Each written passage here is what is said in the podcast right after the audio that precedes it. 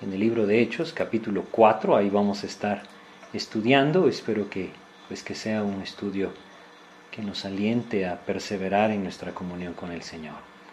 Entonces, eh, pues vamos a empezar, vamos a empezar Hechos capítulo 4 y vamos a hacer una oración para pedirle a Dios que nos guíe y así podamos pues iniciar nuestro estudio. Vamos a orar.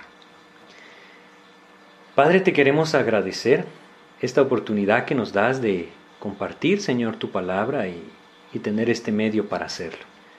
Gracias por tu palabra, Señor, y ahora queremos suplicarte tu dirección, para que a través de escudriñar, Señor, pues estos versículos de tu palabra, tú puedas traer claridad al corazón de todos aquellos que escuchan, Señor. Te pedimos en el nombre de Jesús. Amén, Señor. Entonces, como les decía, estamos en Hechos, capítulo 4 de Hechos, aquí es donde estamos estudiando. Y hemos estado viendo en este pasaje o en este libro de Hechos cómo Dios está llevando a cabo su obra por medio de sus discípulos, ¿no? Es decir, es el poder del Espíritu de Dios el que está obrando en la vida de los discípulos y esto los está llevando entonces a dar testimonio de Cristo. Ese maravilloso plan de Dios se cumple a través de, de la vida de estos hombres que, dirigidos, gobernados por el Espíritu de Dios, pues están llevando a cabo el plan que Dios había trazado para sus vidas. Y, y no podemos olvidar que nosotros somos parte de la iglesia, el cuerpo de Cristo. Por lo tanto, nosotros también podemos apropiar ese propósito, ese es el propósito que Dios tiene para nosotros como su iglesia, el dar testimonio de Cristo. ¿no? Todo empezó con esa declaración maravillosa del Señor Jesucristo en Hechos capítulo 1 versículo 8. Quisiera que lo recordáramos porque esto es lo que nosotros estamos viendo y esto es lo que se desarrolla, perdón, a lo largo de todo el libro de Hechos. Hechos 1.8, recordémoslo, pero recibiréis poder cuando haya venido sobre vosotros el Espíritu Santo y me seréis testigos en Jerusalén, en toda Judea, en Samaria y hasta lo último de la tierra. Lo que nosotros estamos viendo entonces es precisamente la primera parte, me seréis testigos en Jerusalén. El poder del Espíritu de Dios ya está obrando en la vida de estos creyentes y los está llevando entonces a apropiar ese propósito, a vivir por ese propósito, dar testimonio de Cristo. Cuán importante es que nosotros lo entendamos de esta manera. Ese es el propósito de Dios para nuestras vidas. ¿De qué se trata este testimonio de Cristo? Este pasaje lo vamos a ver. Como lo hemos estado viendo hasta ahorita, en orden, en Hechos capítulo 3, pues encontramos aquel pasaje en donde Pedro y Juan suben al templo a orar, y entonces al encontrarse a este hombre que está lisiado, es decir, es cojo, en el nombre de Cristo le dicen levántate, él se levanta, y esto causa algo, algo maravilloso, se abre una puerta, una puerta increíble para dar testimonio de Cristo, una puerta a través de la cual el mensaje de Jesucristo puede ser predicado. Y hablábamos de que este era el propósito verdaderamente de las señales que nosotros vemos en el libro de los Hechos. Vale la pena recordar, eran señales que estaban eh, determinadas a ser hechas por los apóstoles, eran señales que tenían un propósito, dar testimonio de que estos hombres traían el mensaje de Dios eran señales que eran un testimonio claro para aquellos que las estaban viendo para escuchar el mensaje de salvación. Luego de esto, pues eh, vimos cómo la gente entonces, la multitud, se reúne o se, se junta alrededor de Pedro y de Juan, y él entonces aprovecha para darles testimonio de Cristo, para hablarles acerca de la salvación por medio de Jesucristo. Este es el anhelo de Dios, no lo olvidemos. Dios nos abre puertas, nos tiene en muchos lugares, hace muchas cosas en nuestras vidas. Tan solo hoy estamos viviendo momentos en donde los corazones están buscando dirección, un consuelo. Esa es la puerta abierta. Debemos aprovecharla para compartir de Jesús, para que muchas personas puedan escuchar su mensaje y puedan encontrar salvación por medio de él. Ese es el propósito de que estemos compartiendo por este medio. Y si alguno de ustedes que escuchan nunca ha conocido a Cristo, hoy vamos a ver cómo, cómo puede hacerlo. Ese fue el propósito de lo que Dios permitió a Pedro y a Juan con este cojo que se sentaba a la puerta del templo. el propósito de que la multitud se reuniera y estuviera atentos al mensaje. Muchos hoy en día están buscando un camino, aliento como les digo, están buscando la verdad. Y esto es algo maravilloso porque es lo que Dios está moviendo por medio de esta situación que nosotros estamos viviendo. Que los corazones despierten, encontrar un consuelo, encontrar un camino, un verdadero sentido a la vida. Y la palabra de Dios nos lo da. Eso es lo maravilloso que su palabra nos indique el camino para que nosotros podamos seguirlo y encontrar entonces no solamente sentido a esta vida terrenal, sino encontrar un profundo gozo en saber que Dios nos ama y ha provisto un camino de salvación. Eso es lo que el apóstol Pedro entonces está presentando delante de estas personas. Y vamos a empezar entonces con Hechos capítulo 4, versículo 1, ¿sí? Porque sucedió algo. Después de que ellos dan testimonio, Dice lo siguiente, hablando ellos al pueblo, vinieron sobre ellos los sacerdotes, con el jefe de la guardia del templo y los saduceos, resentidos de que enseñasen al pueblo y anunciasen en Jesús la resurrección de entre los muertos. Como les comentaba, nuevamente vemos a Pedro, a Juan y sin duda a los demás apóstoles testificando acerca de Jesús. Vemos nuevamente que el mensaje se centra en la muerte sustitutoria de Jesucristo, pagando por los pecados, y la resurrección de entre los muertos, como un testimonio claro de la victoria del Hijo de Dios. Esto lo vemos en Hechos 3, versículos 22 al 26. Lo vamos a leer para poderlo observar. Hechos capítulo 3, versículos 22 al 26 dicen lo siguiente. Porque Moisés dijo a los padres, el Señor vuestro Dios os levantará profeta de entre vuestros hermanos, como a mí. A él oiréis en todas las cosas que os hable.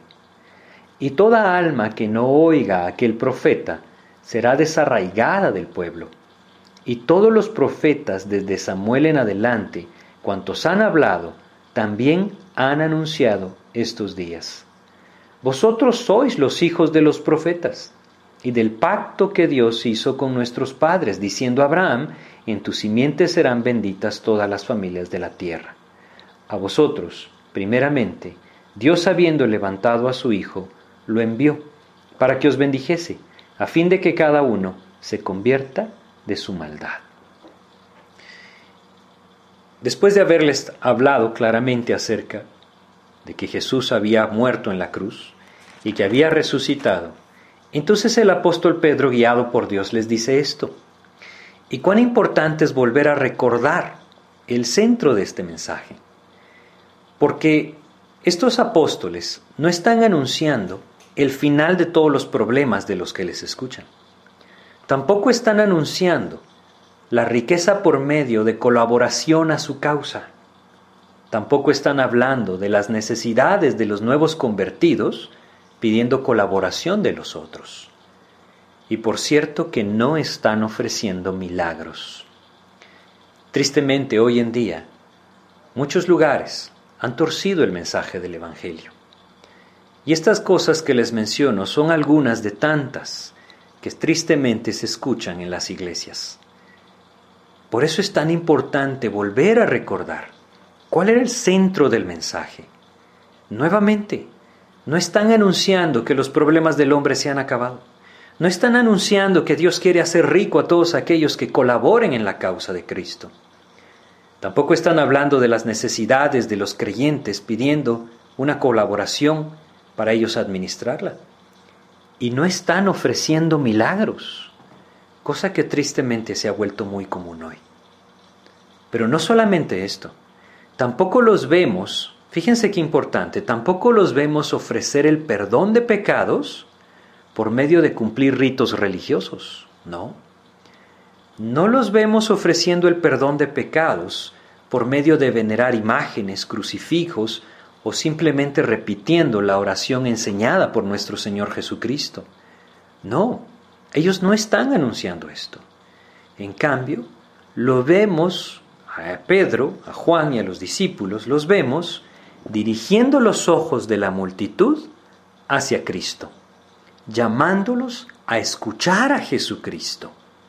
Fíjense lo que dice el versículo 23 de Hechos 3, Hechos 3, 23. Y toda alma que no oiga a aquel profeta será desarraigada del pueblo. Por supuesto, aquel profeta del que habla es Jesucristo. A ese se refirió Moisés cuando él lo escribió. Aquel profeta que Dios levantaría de entre el pueblo, que traería salvación. Es Jesucristo. Y toda alma que no oiga, dice aquel profeta, será desarraigada del pueblo. Ellos dirigen la atención hacia Cristo.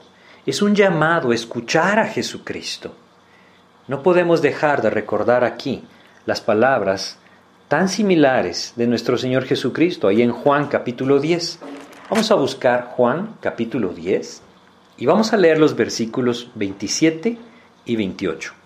Juan capítulo 10, versículos 27 y 28, en donde el Señor Jesucristo nos dice lo siguiente. Juan 10, 27 y 28. Mis ovejas oyen mi voz, y yo las conozco, y me siguen y yo les doy vida eterna, y no perecerán jamás, ni nadie las arrebatará de mi mano. Fíjense cómo lo está diciendo. Mis ovejas oyen mi voz, y yo las conozco, y me siguen.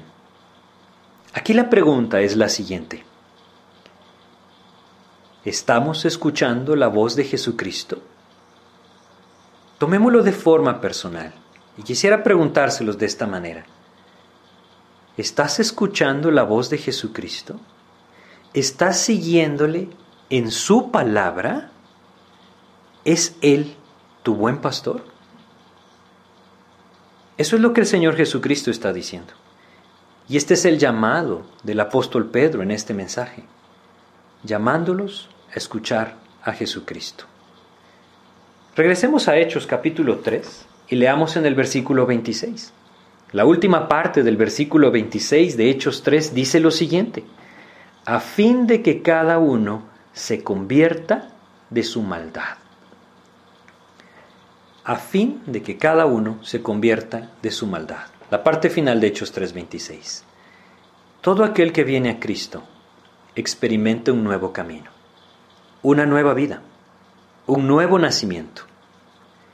Esto es el mensaje que el apóstol Pedro está dando a este pueblo.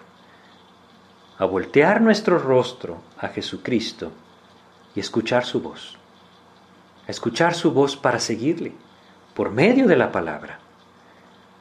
A convertirnos de nuestro mal camino, abandonando esa vida de pecado, escuchando la voz de Jesús y siguiéndole. Como les decía, esto habla de un nuevo camino una nueva vida, un nuevo nacimiento por medio de la fe en Jesucristo. Este era el mensaje. Y este debe seguir siendo el mensaje. Tristemente el mensaje lo han distorsionado mucho y lo han cambiado tanto. Pero este es el mensaje de la palabra de Dios. Este es el mensaje de salvación que Jesucristo nos da. Todo aquel que le sigue no andará en tinieblas. Todo aquel que en él cree no se pierde, mas tiene vida eterna. Ese es el mensaje.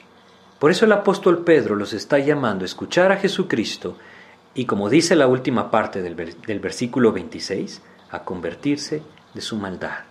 Ese es el camino de Cristo. Y ese es el que Dios quiere que nosotros apropiemos para nuestras vidas y si lo hemos hecho, que lo compartamos de esta manera. Entonces, nuevamente, regresemos a Hechos capítulo 4, versículos 1 y 2. Hablando ellos al pueblo, vinieron sobre ellos los sacerdotes, con el jefe de la guardia del templo y los saduceos, resentidos de que enseñasen al pueblo y anunciasen en Jesús la resurrección de entre los muertos. Y entonces dice el versículo 3, y les echaron mano y los pusieron en la cárcel hasta el día siguiente, porque era ya tarde. Bueno, Aquí vemos cómo los sacerdotes, los saduceos, ¿sí? aquellos que vinieron a ellos, aquellos que debían estar guiando al pueblo hacia Dios, realmente están resistiendo el mensaje de Dios. Y tristemente vemos cosas muy similares a estas hoy en día. Estos hombres eran los gobernantes pero también eran los religiosos de la época. Eran aquellos que debían, como les digo, estar guiando los ojos de las personas hacia la salvación por medio del Mesías, del enviado de Dios, de Jesucristo. Y en vez de esto, estaban guiando a la nación solamente a cumplir con ritos religiosos que no podían rescatar el alma de la condenación eterna. Estos sacerdotes, o como nos menciona realmente acá estos saduceos, tenían tres bases para su creencia, los saduceos. Primero, no creían en la existencia de seres espirituales. Segundo, no creían en los milagros. Y tercero, negaban la resurrección de entre los muertos. Esto es algo que se nos describe claramente a lo largo de los evangelios. Ellos no creían estas cosas, pero su verdadero error, realmente Cristo nos lo declara en Marcos capítulo 12, versículo 24. Lo vamos a buscar. Marcos capítulo 12, versículo 24. El Señor nos dice lo siguiente. En este pasaje encontramos cómo estos hombres, los saduceos específicamente, llegaron delante de Cristo y plantearon entonces una pregunta. Ellos lo que buscaban era hacer tropezar a Jesús, o de alguna otra manera buscaban capturar alguna palabra de su boca con la cual pudieran acusarlo en contra de Dios. Y entonces ellos hacen sus preguntas, pero en Marcos 12, 24, el Señor Jesucristo les hace ver cuál era verdaderamente su error. Entonces respondiendo Jesús les dijo, ¿no erráis por esto, porque ignoráis las escrituras y el poder de Dios? Fíjense, ¿cuál era realmente su error? Ignorar las escrituras y el poder de Dios. Así lo dice. ¿No erráis por esto, porque ignoráis las escrituras? ¿Cuántos hoy en día pretenden seguir a Cristo, pero ignoran grandemente las escrituras? No hay otro camino para seguirle a Jesús, no hay otro camino para conocerle a Cristo, si no es por medio de su palabra. Lastimosamente muchos hoy en día están basando su evangelio, su cristianismo, en las experiencias que tienen. Y tristemente las experiencias de la iglesia están poniéndose por encima de la autoridad de la palabra. Es por eso que vemos tantas cosas equivocadas dentro de la iglesia hoy en día. Lo que Dios quiere que entendamos es que no podemos seguir ignorando las escrituras. Es que no podemos basar nuestra búsqueda de Dios en aquello que pensamos o en lo que creemos que debe de ser la búsqueda de Dios. No podemos ignorar las escrituras. Ignorando las escrituras, pasaremos por alto cuál es el verdadero mensaje del Señor. Es por eso que Dios lo dijo claramente, Cristo lo dijo claramente en Juan capítulo 5, versículo 39, escudriñad las escrituras, escudriñad las escrituras, porque a vosotros os parece que en ellas tenéis la vida eterna, y ellas son las que dan testimonio de mí, dijo el Señor Jesucristo. Este error grave de los saduceos, ignorar las escrituras, sigue siendo el error de muchas personas que anhelan acercarse a Dios. Es por eso que debemos poner nuestros ojos en la palabra de Dios, debemos volvernos a las escrituras. Es ahí en donde podemos conocer el verdadero mensaje de Cristo, al verdadero Jesús, el Jesús de la palabra de Dios no el Jesucristo del que las religiones han hecho hoy lo que ellos quieren hacer. El verdadero Señor se nos manifiesta en la palabra, y aquel que ignora las escrituras no puede pensar que está caminando en el camino de Cristo, ignorando las escrituras. Pero no solamente esto, también les dice, ignorando el poder de Dios. Y es que saben también otros, dicen seguir a Cristo, pero su vida sigue siendo la misma vida mundana y de pecado que siempre han llevado. Nunca han experimentado ese nuevo nacimiento que viene por el poder de Dios. Estos hombres ignoraban el poder de Dios. Sus vidas estaban vacías, sin sentido, buscando refugiarse en un sistema religioso que nunca obraría nada por ellos.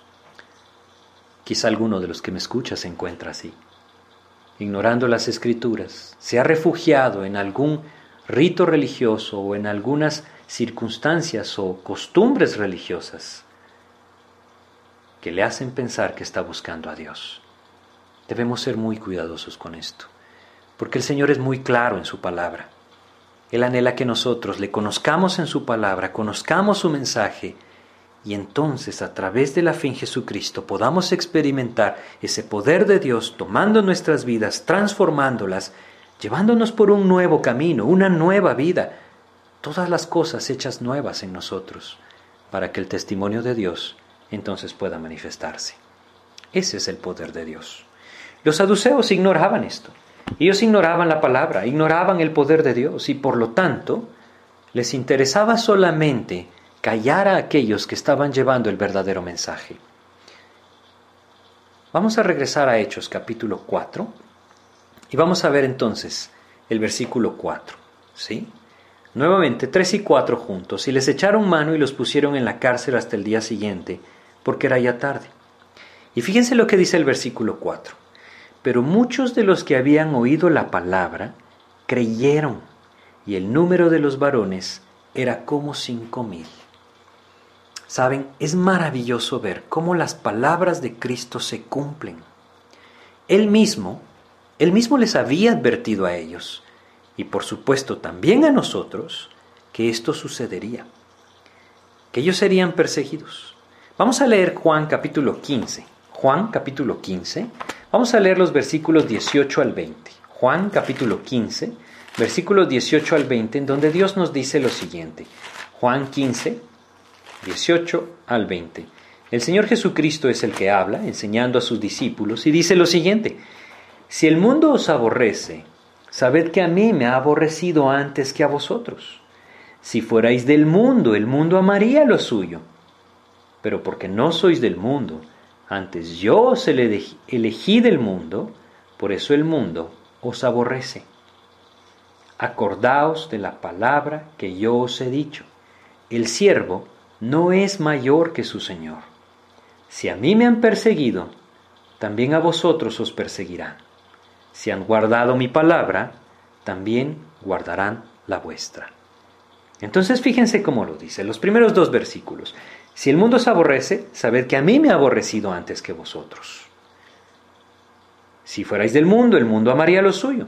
Pero porque no sois del mundo, antes yo os elegí del mundo, por eso el mundo os aborrece.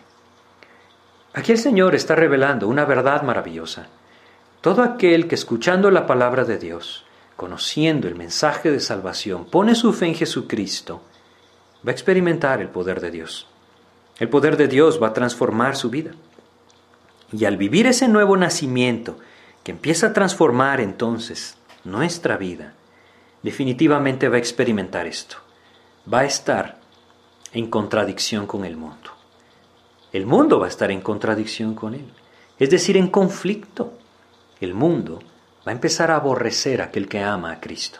Y mientras más cercanos estemos de Cristo y más le lleguemos a amar, más lo veremos. El mundo será contrario a lo que Cristo está poniendo en nuestro corazón. Él lo dice claramente. Si a mí me aborrecieron, a vosotros también. Si fuerais del mundo, el mundo amaría lo suyo. Hoy en día, tristemente, hay muchas personas que dicen seguir a Jesús, pero están en completo acuerdo con el mundo. Hay algo que no está bien ahí. Quizá ignoran las escrituras, quizá ignoran el poder de Dios. El Señor Jesucristo tiene un camino nuevo por medio de la fe en Él. Y Él lo dijo muy claramente. Aquel que le ama a Cristo, el mundo le va a aborrecer. Hoy en día muchos creyentes equivocadamente buscan complacer el mundo, es decir, vivir complaciendo al mundo. Que las personas no estén en desacuerdo con ellos o buscan conciliar de alguna otra manera su fe con la filosofía del mundo. Esto por supuesto que no es la voluntad de Dios, es completamente contrario a la voluntad de Dios. Pero así como Dios les enseñó que serían perseguidos, también les enseñó algo maravilloso. El final del versículo 20 dice, si han guardado mi palabra, también guardarán la vuestra. Y esto es exactamente lo que nosotros vemos cumpliéndose en Hechos capítulo 4. Llegan los sacerdotes, llegan los saduceos, llegan los gobernantes y los arrestan, los meten en la cárcel y Hechos 4.4 nos dice, pero muchos de los que habían oído la palabra creyeron y el número de los varones era como cinco mil. Sí, el mundo los aborrecía, el mundo los estaba persiguiendo, el mundo los quería callar. Pero a pesar de esto, cinco mil varones escucharon y creyeron. ¿No es esto maravilloso? Si el creyente llegara a entender que este es el camino de Cristo, entonces también podría experimentar el poder de Dios. Si nosotros entendiéramos que el Señor no nos llamó a vivir de acuerdo al mundo o buscar de alguna forma encajar en el mundo, nos llamó a encajar en la palabra, a vivir de acuerdo a Cristo y su palabra. Esto nos va a llevar entonces a vivir en contradicción a lo que el mundo dice pero también podríamos ver cómo el poder de Dios lleva nuestras vidas a dar testimonio de Cristo y muchos escucharían el mensaje de salvación. Dios anhela que nuestro corazón despierte, a poner nuestros ojos en su palabra, a escuchar su palabra y a vivir conforme a su palabra. Aquí nos dice que los varones eran como cinco mil. Solamente menciona a los varones. ¿Cuántas serían las mujeres?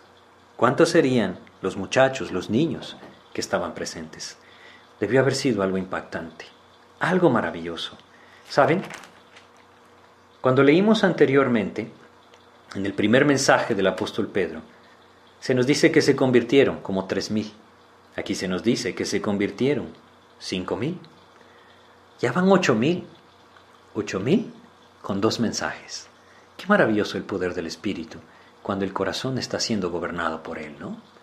Ese es el propósito de Dios. Ahora, Dios sabe cuántos añadirá Él con el testimonio que podamos dar. Lo que debemos entender es que debemos dar testimonio de Él. Entonces, regresemos a nuestro pasaje. Nuevamente, Hechos 4:4. Pero muchos de los que habían oído la palabra creyeron y el número de los varones era como cinco mil. El Señor también les había dicho, en este mismo pasaje que leímos de Juan 15, la razón por las que le perseguirían, es decir, ¿por qué les iban a perseguir? ¿Por qué el mundo los iba a aborrecer?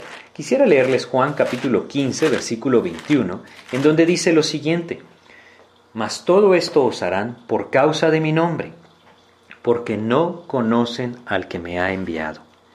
El mundo persigue al creyente, el mundo aborrece al creyente, porque no le conoce al Padre. Esa es la razón. Lo que debe ofender nunca es el creyente. Lo que ofende es la cruz. Es esta la que debe ofender. Esto era lo que ofendía a estos hombres. La predicación sobre la muerte y resurrección de Jesucristo. Si algo ha de ofender al mundo en nuestras vidas, es nuestra fidelidad al Señor Jesucristo, nuestra fe en su muerte y resurrección como el único medio de salvación. Créanme, eso va a ofender a muchos. Pero muchos también podrán escuchar y podrán creer. Este es el anhelo de Dios. Sigamos con Hechos capítulo 4 versículo 5, porque este pasaje es maravilloso. Dice lo siguiente. Aconteció al día siguiente que se reunieron en Jerusalén los gobernantes, los ancianos y los escribas, y el sumo sacerdote Anás, y Caifás, y Juan, y Alejandro, y todos los que eran de la familia de los sumos sacerdotes y poniéndoles en medio les preguntaron, ¿con qué potestad o en qué nombre habéis hecho vosotros esto? ¿Saben la manera en que Lucas, usado por Dios, guiado por el Espíritu, escribe esto? Es realmente maravilloso. Él dice en el versículo 6, y el sumo sacerdote Anás, y Caifás, y Juan, y Alejandro, y todos los que eran de la familia de los sumos sacerdotes, ¿saben las expresiones que Lucas está usando acá de la manera que él lo escribió, es una forma en la que él está resaltando, prácticamente está diciendo, y ni se imaginan quiénes estaban ahí. Sí, aquellos mismos que pidieron la muerte y crucifixión de Cristo. Aquellos mismos que se opusieron al Señor Jesucristo. Ellos mismos están ahí. A pesar de que la resurrección es algo que ellos no pueden negar, y hasta la fecha no puede negarse, ellos no tenían un cuerpo con la cual negarlo, porque el cuerpo simplemente no estaba. Ellos seguían oponiéndose al mensaje de Dios. Pero ¿saben algo? Más maravilloso es todavía cómo Dios abre la puerta para dar testimonio de Él en medio de la persecución. Porque fíjense la pregunta, la pregunta que les hacen. En el versículo 7 está la pregunta. ¿Con qué potestad o en qué nombre habéis hecho vosotros esto? ¿No es maravilloso cómo Dios abre la puerta para dar testimonio de Él en medio de la persecución? Es más, debemos comprender que es en medio de la persecución que los creyentes podemos dar el mejor testimonio de Cristo, dar nuestra vida por Cristo. El apóstol Pablo lo decía así en Filipenses capítulo 1, versículo 21. Algo que le permitía a él dar ese testimonio de Cristo de una forma tan fiel, tan clara y en el poder del Espíritu, es lo que él dice acá, Filipenses capítulo 1, versículo 21, él dice lo siguiente, este era el sentir que Dios había puesto en su corazón, porque para mí el vivir es Cristo y el morir es ganancia. Hoy estamos viviendo situaciones complicadas, difíciles, que nos pueden mostrar qué tendríamos que haber puesto nosotros en un versículo como este, describiendo nuestras vidas. Para mí el vivir es... ¿Qué pondríamos ahí? ¿Qué es lo que más nos está doliendo perder en estos días? ¿Qué es lo que más falta nos hace? Quizá eso es por lo que nosotros estamos viviendo. Y Dios nos quiere llevar a vivir para Él, a vivir por Él, a entender que esto es lo único que puede saciar nuestro corazón, lo único que puede tomar nuestras vidas y darle un sentido eterno, un verdadero sentido eterno. Para mí el vivir es Cristo. Para todo aquel que el vivir es Cristo, el morir también es ganancia. Y esto es lo que él dice. Es por eso que debemos comprenderlo así. Debemos comprender que es en medio de la persecución que los creyentes podemos dar el mejor testimonio de Cristo. Quisiera contarles dos ejemplos de esto. Hace muchos años un hombre escribía, un misionero en África escribía lo siguiente. Él escribía que una de las cosas que impactó a los nativos de África para venir a los pies de Cristo es que los misioneros enterraban a sus muertos con gozo y alegría, porque entendían que iban a la presencia del Señor, que habían pasado a la presencia de su Salvador, que se estarían encontrando con aquellos brazos abiertos de Cristo para recibirlos en su gloria. Los africanos no podían creer esto. Ellos vivían aterrorizados de la muerte. Y ver que estos hombres que creían en Cristo se gozaban de partir a la presencia de Dios impactó sus corazones y muchos creyeron en Jesús. Pero no solamente esto. Hay registros maravillosos de cómo los creyentes morían cantando himnos al Señor Jesucristo en medio del Coliseo romano antes de ser devorados por los leones. Y a pesar de que muchos se burlaban, e insultaban y se gozaban de esto, muchos también al ver esa fe tan firme se convertían a Cristo. Es en medio de la persecución que el creyente puede dar el mejor testimonio de su Salvador. Aprovechemos lo que vivimos. La pregunta entonces, regresemos a la pregunta. Hechos capítulo 4, versículo 7. ¿Con qué potestad o en qué nombre habéis hecho vosotros esto? Esa es la pregunta, la pregunta que cada uno debe entender. ¿En qué nombre? Esa era la pregunta y la respuesta era maravillosa. Simplemente, en el nombre de Jesús, el Cristo, el Hijo de Dios, el Salvador del mundo. Quiero leer con ustedes dos pasajes. Primero Juan capítulo 3 versículos 17 y 18. Juan capítulo 3 versículos 17 y 18 nos dice lo siguiente. Juan 3, 17 y 18 Estoy seguro que muchas veces han leído el 16, pero el 17 y 18 también son impresionantes. Dicen lo siguiente, Juan 3, 17 y 18, porque no envió Dios a su Hijo al mundo para condenar al mundo, sino para que el mundo sea salvo por Él. Ese es el nombre, para que el mundo sea salvo por Él, por Jesucristo. Versículo 18 dice lo siguiente, el que en Él cree no es condenado, pero el que no cree ya ha sido condenado, porque no ha creído en el nombre del unigénito Hijo de Dios. ¿Cuál es ese nombre? Jesús, el Cristo. ¿En qué nombre hacen estas cosas? En el nombre de Jesús, el Cristo. Qué oportunidad y qué maravilloso poderlo presentar con esa libertad. Aun cuando han sido arrestados, aun cuando están siendo amenazados, aun cuando sus vidas corren peligro, la respuesta sigue siendo la misma. En nombre de Jesús, el Cristo. ¿Saben? Dios quiere que también nosotros pongamos nuestra fe en Él. Quizá alguno de los que me escuchan nunca lo ha hecho. Dios nos llama a esto, a entender que solamente en Cristo hay salvación, como lo vamos a seguir viendo en este pasaje. Pero también quisiera leer con ustedes un proverbio, Proverbios capítulo 30, versículo 4. Proverbios capítulo 30, versículo 4, dice lo siguiente. El libro de Proverbios es un libro muy práctico, pero este versículo tiene algo maravilloso. Proverbios 30, versículo 4 dice, ¿quién subió al cielo y descendió? ¿Saben cuál es la respuesta? Jesucristo. Sí.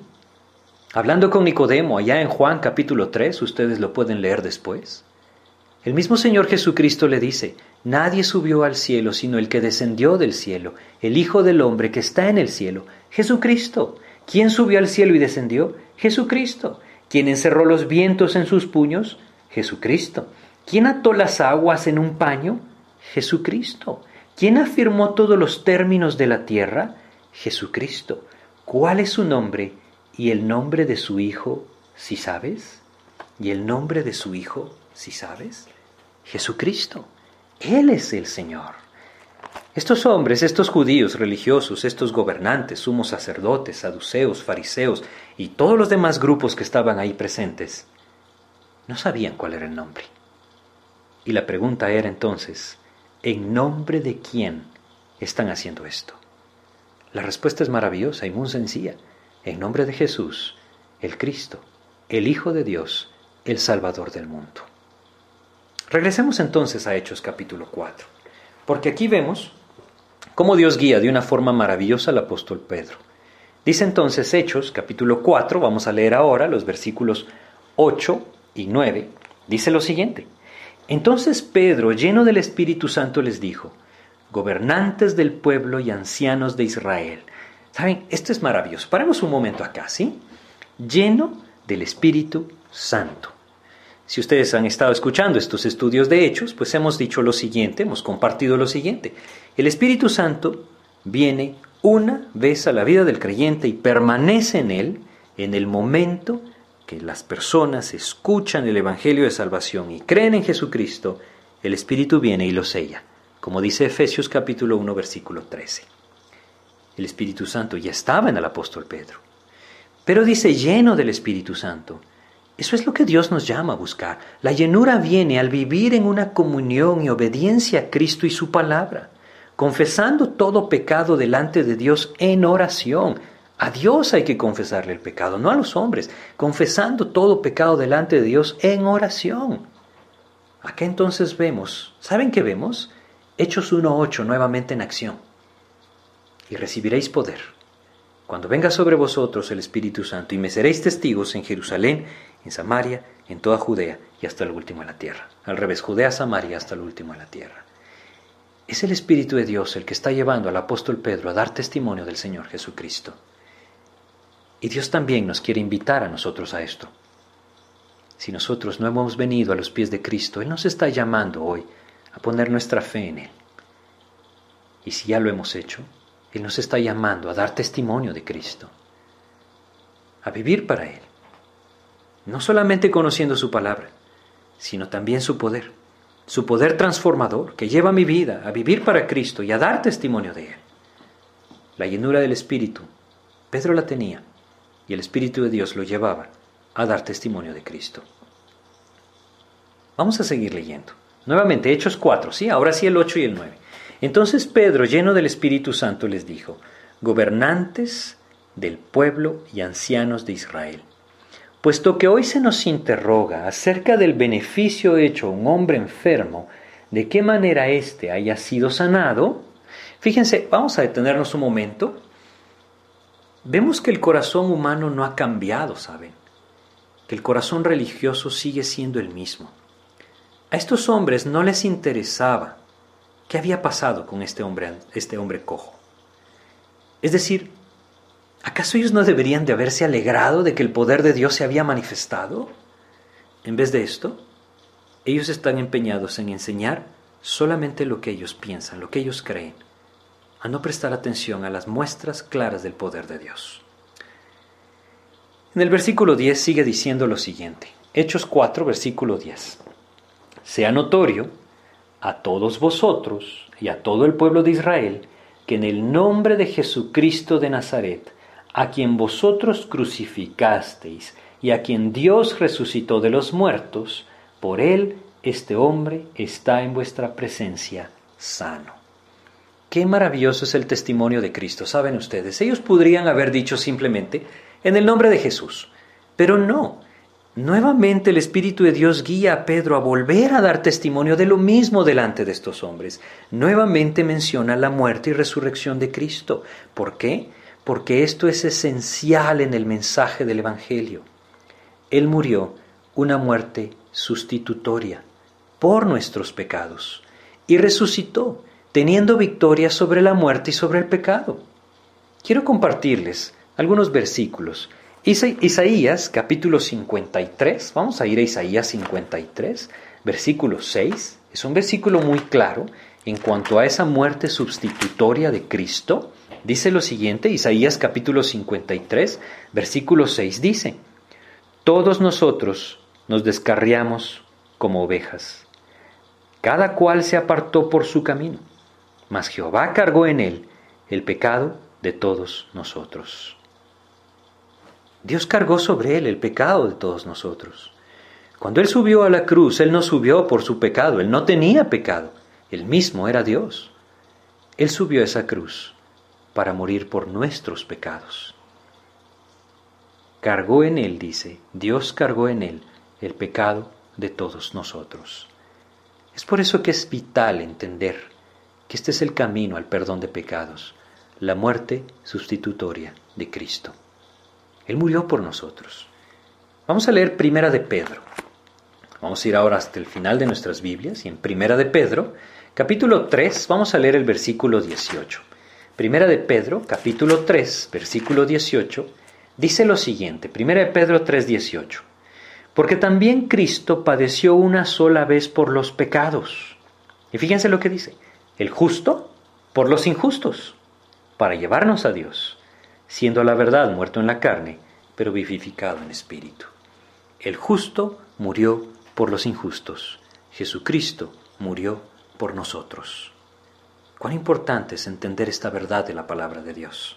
La muerte de Cristo fue el pago que Él dio por la culpa de nuestro pecado, para que nosotros entonces podamos ser perdonados. Pero también habla el apóstol Pedro de la resurrección de Cristo. ¿Por qué es tan importante?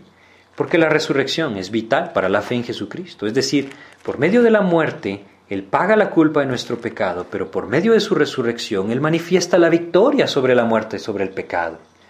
1 Corintios capítulo 15, versículos 55 al 57 nos dicen lo siguiente. 1 Corintios capítulo 15, versículos 55 al 57 dicen, ¿Dónde está, oh muerte, tu aguijón? ¿Dónde, oh sepulcro, tu victoria? ya que el aguijón de la muerte es el pecado y el poder del pecado la ley. Mas gracias sean dadas a Dios que nos da la victoria por medio de nuestro Señor Jesucristo. La resurrección de Cristo es una muestra clara de la victoria que Él tuvo y la cual puede ser nuestra poniendo nuestra fe en Él. Solamente ahí hay victoria. Solamente ahí nuestro pecado puede ser perdonado. Es por eso que se hace tan claro a la luz de las Escrituras que no existe otro camino de salvación. Ninguna religión puede salvar al hombre, ninguna. El único que puede salvar al hombre es Jesucristo, aquel que murió en la cruz y resucitó para darnos victoria sobre el pecado. No olvidemos entonces cuál era el propósito de las señales, porque aquí vamos a volver a leer Hechos 4.10 para que regresemos a esto. sea notorio a todos vosotros y a todo el pueblo de Israel que en el nombre de Jesucristo de Nazaret, a quien vosotros crucificasteis y a quien Dios resucitó de los muertos, por él este hombre está en vuestra presencia sano. No olvidemos el propósito de las señales, como la sanidad de este hombre, por ejemplo. Solamente eran dar testimonio de Cristo, dar lugar para que el testimonio de Cristo fuera presentado.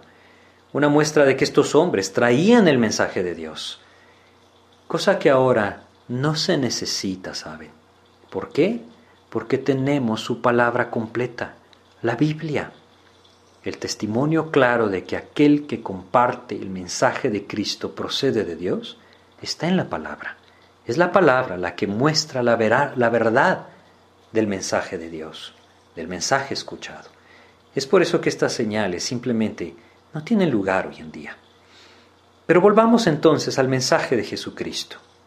Él es el que murió, Él es el que resucitó, es por medio de Él que nosotros entonces podemos obtener salvación, podemos obtener perdón de pecados. Y quisiera entonces que pasáramos al versículos 11 y 12, los dos versículos 11 y 12, los vamos a leer juntos. Este Jesús es la piedra reprobada por vosotros los edificadores, la cual ha venido a ser cabeza del ángulo. Y en ningún otro hay salvación, porque no hay otro nombre bajo el cielo dado a los hombres en que podamos ser salvos. Este es uno de los versículos más claros y más impactantes del Nuevo Testamento.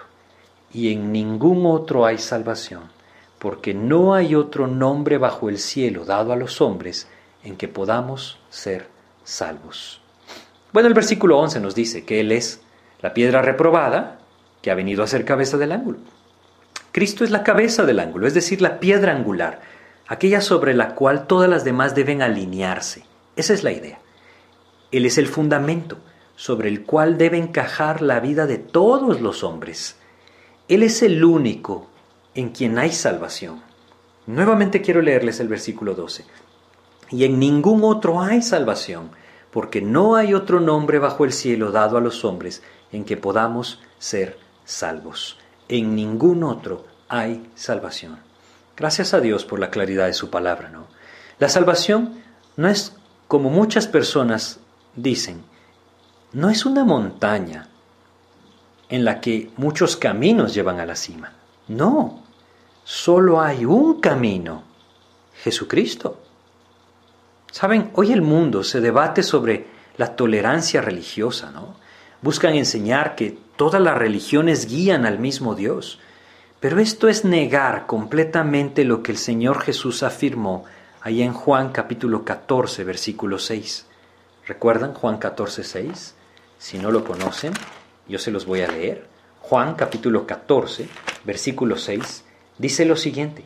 Jesús le dijo, yo soy el camino y la verdad y la vida. Nadie viene al Padre sino por mí. Solamente un camino Jesucristo. Solamente hay una verdad, Jesucristo. Solamente hay una fuente de vida eterna, Jesucristo. El pensar o decir que todas las religiones llevan al mismo Dios es ir completamente en contra de esta verdad que Jesucristo dijo en Juan 14, 6. No podemos confundirnos en esto. No es como dicen que hay muchos caminos que llevan a Dios. No, lo que leemos aquí es que solo hay un camino, Jesucristo. Y yo quiero compartir con ustedes algunos versículos, como Mateo capítulo 1, versículo 21. ¿Por qué es que Él es el único camino? Mateo capítulo 1, versículo 21 nos dice claramente acerca de su nombre, Jesús. Mateo 1, 21 dice, y dará a luz un hijo y llamará su nombre Jesús, porque Él salvará a su pueblo de sus pecados. ¿Por qué? Porque solamente Él es el Hijo de Dios, el Verbo hecho carne, ¿sí? Dios hecho hombre, quien vino a salvar al pueblo de sus pecados. Es por eso que no hay otro camino.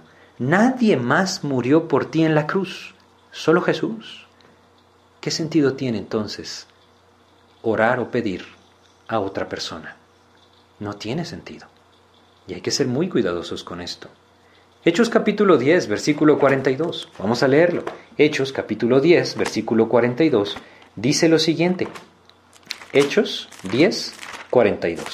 Dice acá en Hechos 10, 42. Y nos mandó que predicásemos al pueblo y testificásemos que Él es el que Dios ha puesto por juez de vivos y muertos. ¿Quién? Jesucristo. Él es el que Dios ha puesto por juez de vivos y muertos. Nadie más me va a juzgar, porque Él fue el que murió por mí. Nadie más puede apelar o interceder delante de Dios. Solamente Él, porque Él es el que murió por mí. Primera de Corintios capítulo 3 versículo 11. Leamos también esto. Primera de Corintios capítulo 3 versículo 11 dice lo siguiente. Primera de Corintios 3:11 porque nadie puede poner otro fundamento que el que está puesto, el cual es Jesucristo. ¿Saben? Ni siquiera el apóstol Pedro puso su propia vida como fundamento. No, él siempre dirigió los ojos de las personas hacia Jesucristo. Siempre. Lo vamos a ver más adelante en el libro de Hechos. Pero aun cuando fue llevado a la casa de Cornelio y éste se inclinó ante él, Pedro le dijo, levántate, porque yo soy hombre igual que tú. Nadie puede poner otro fundamento. El fundamento no es un hombre. No hay representante de Dios en la tierra más que el Espíritu de Dios que mora en la iglesia. El fundamento es Jesucristo. Primera Timoteo capítulo 2 versículos 5 y 6. Primera Timoteo capítulo 2 versículos 5 y 6 dice lo siguiente, 1 Timoteo 2, 5 y 6, dice lo siguiente, porque hay un solo Dios y un solo mediador entre Dios y los hombres. ¿Quién? Jesucristo, hombre. No hay una cadena para llegar a Dios, ¿saben? Eso, eso estaban buscando, o eso estaban predicando muchos en la iglesia de Colosas, y el apóstol Pablo duramente los critica a los colosenses por esto. No, hay un solo Dios y un solo mediador entre Dios y los hombres. ¿Quién? Jesucristo hombre. El versículo 6 nos dice por qué. El cual se dio a sí mismo en rescate por todos, de lo cual se dio testimonio a su debido tiempo. ¿Por qué Él es el único mediador? Porque Él es el único que dio su vida en la cruz para perdón de nuestros pecados. Porque Él es el único que resucitó de los muertos para tener victoria sobre el pecado y sobre la muerte. Él es el único que nos puede llevar a la presencia de Dios. Primera de Juan, capítulo 5, versículos 11 y 12, nos dice lo siguiente. Primera de Juan, capítulo 5, versículos 11 y 12, dice lo siguiente. Y este es el testimonio, que Dios nos ha dado vida eterna. Y esta vida está en su Hijo. El que tiene al Hijo, tiene la vida. El que no tiene al Hijo de Dios, no tiene la vida. Así de claro es. Solamente en Cristo hay salvación, porque no hay otro nombre bajo el cielo dado a los hombres en que podamos ser salvos. El que tiene al Hijo, el que ha creído en Él, el que le ha abierto su corazón, recibiéndole en Él como su Señor y Salvador, el que tiene al Hijo, es este el que tiene la vida. Fíjense que el apóstol Pedro no habló de otra cosa, no habló de obras, no habló de ganarse la salvación. Él no dirigió los ojos de las personas a actuar bien, porque no hay salvación en las obras. Ninguna obra buena puede borrar el pecado. Es por eso que Dios lo dice muy claramente en muchos pasajes, pero quizá el más claro es Efesios 2.9. Efesios capítulo 2, versículo 9, dice lo siguiente, Efesios capítulo 2, versículo 9 dice, no por obras, está hablando de la salvación, el 8, ¿no? Por gracia sois salvos, no por obras, para que nadie se gloríe. Nadie puede ganarse por sus obras, por actuar bien, porque esto no puede borrar el pecado. El único camino de salvación es la fe en Jesucristo como nuestro Señor y Salvador personal. Ese es el camino de salvación. Juan capítulo 3, versículo 36. Vamos a leerlo. Juan capítulo 3, versículo 36, dice lo siguiente, Juan 3:36, el que cree en el Hijo tiene vida eterna. Nuevamente, el que cree en el Hijo tiene vida eterna. pero el que rehúsa creer en el Hijo no verá la vida, sino que la ira de Dios está sobre él. El camino de salvación es por medio de la fe en Jesucristo. No hay otra manera de apropiarlo. Es a través de la fe en Jesucristo. Juan capítulo 5, versículo 24 dice lo siguiente. De cierto, de cierto os digo, el que oye mi palabra y cree al que me envió, tiene vida eterna, y no vendrá condenación, mas ha pasado de muerte a vida. Nuevamente, la fe en Jesucristo es el camino para apropiar la salvación, la vida eterna. Es a través de Jesucristo y no existe otro camino.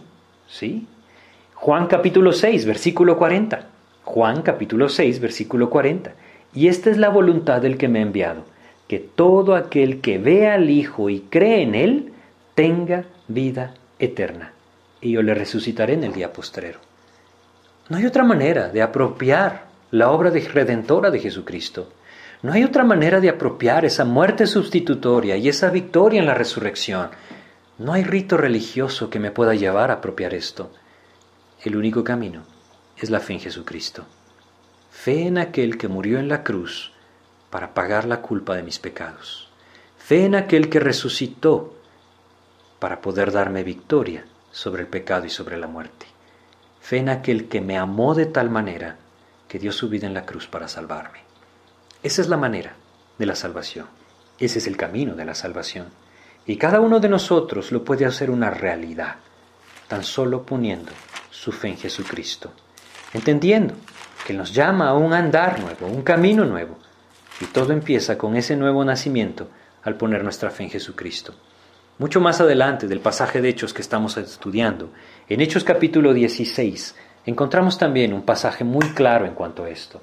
Hechos capítulo 16, vamos a leer los versículos 30 y 31. Hechos 16, 30 y 31 dice lo siguiente. Hechos 16, 30 y 31. Y sacándolos les dijo, Señores, ¿qué debo hacer para ser salvo? Ellos dijeron, Cree en el Señor Jesucristo y serás salvo tú y tu casa.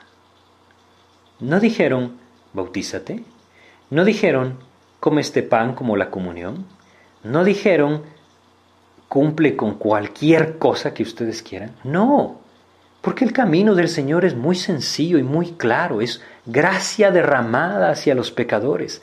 Cree en el Señor Jesucristo y serás salvo, tú y tu casa. Es la fe en la persona de Cristo la que puede traer salvación a la vida del hombre. Es por eso que no fue difícil para el apóstol Pedro compartirlo, enseñarlo, testificarlo. Nuevamente, Hechos capítulo 4, versículo 12.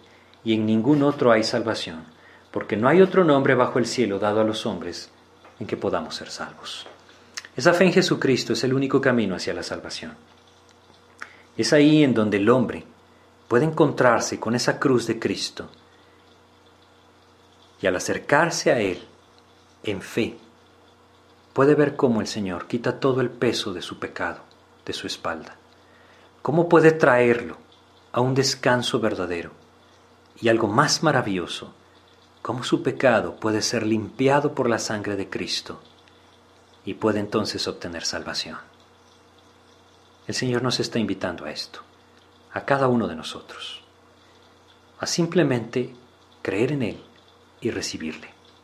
Juan capítulo 1, versículo 12 dice, Juan 1, 12, mas a todos los que le recibieron, a los que creen en su nombre, les dio potestad de ser hechos hijos de Dios.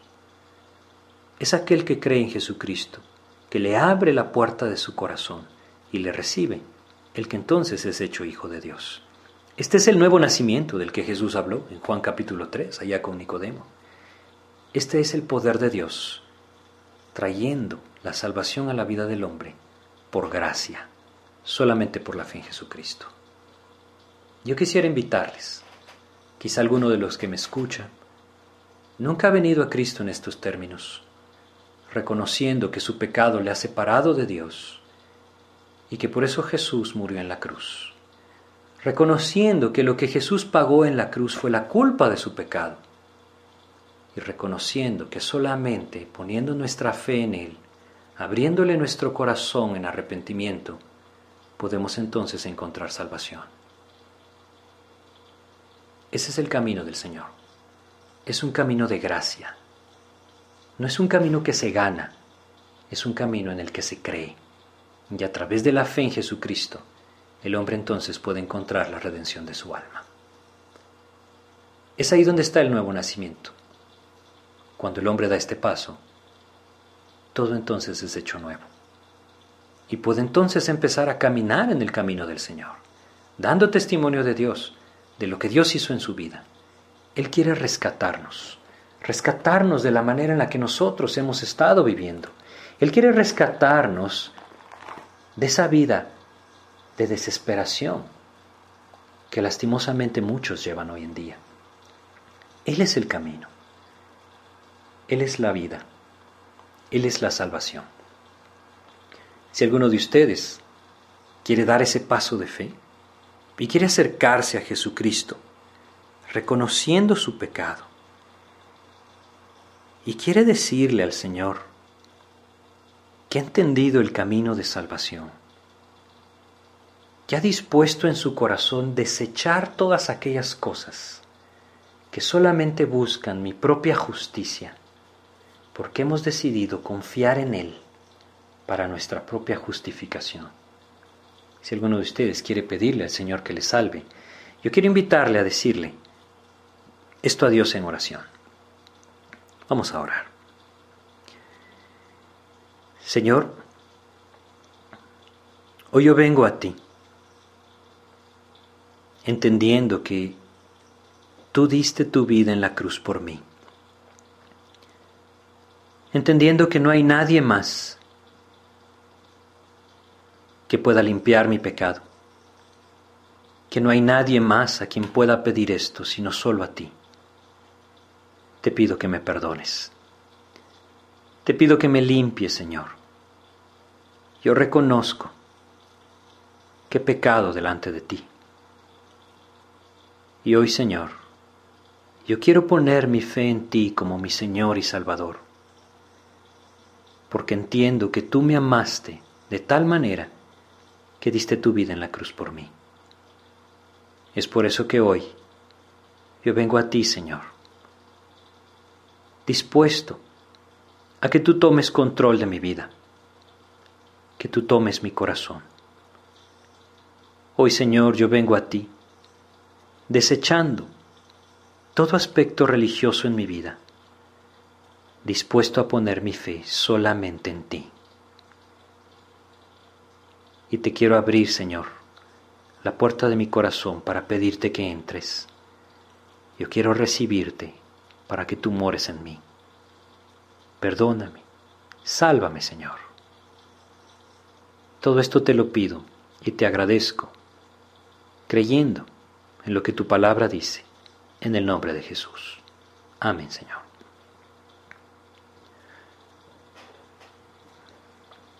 Pues el camino de la palabra es muy claro.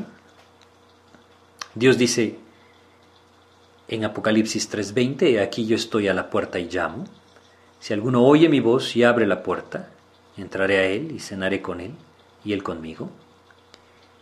Esto es precisamente lo que Dios promete. Si alguno abre la puerta, él entra.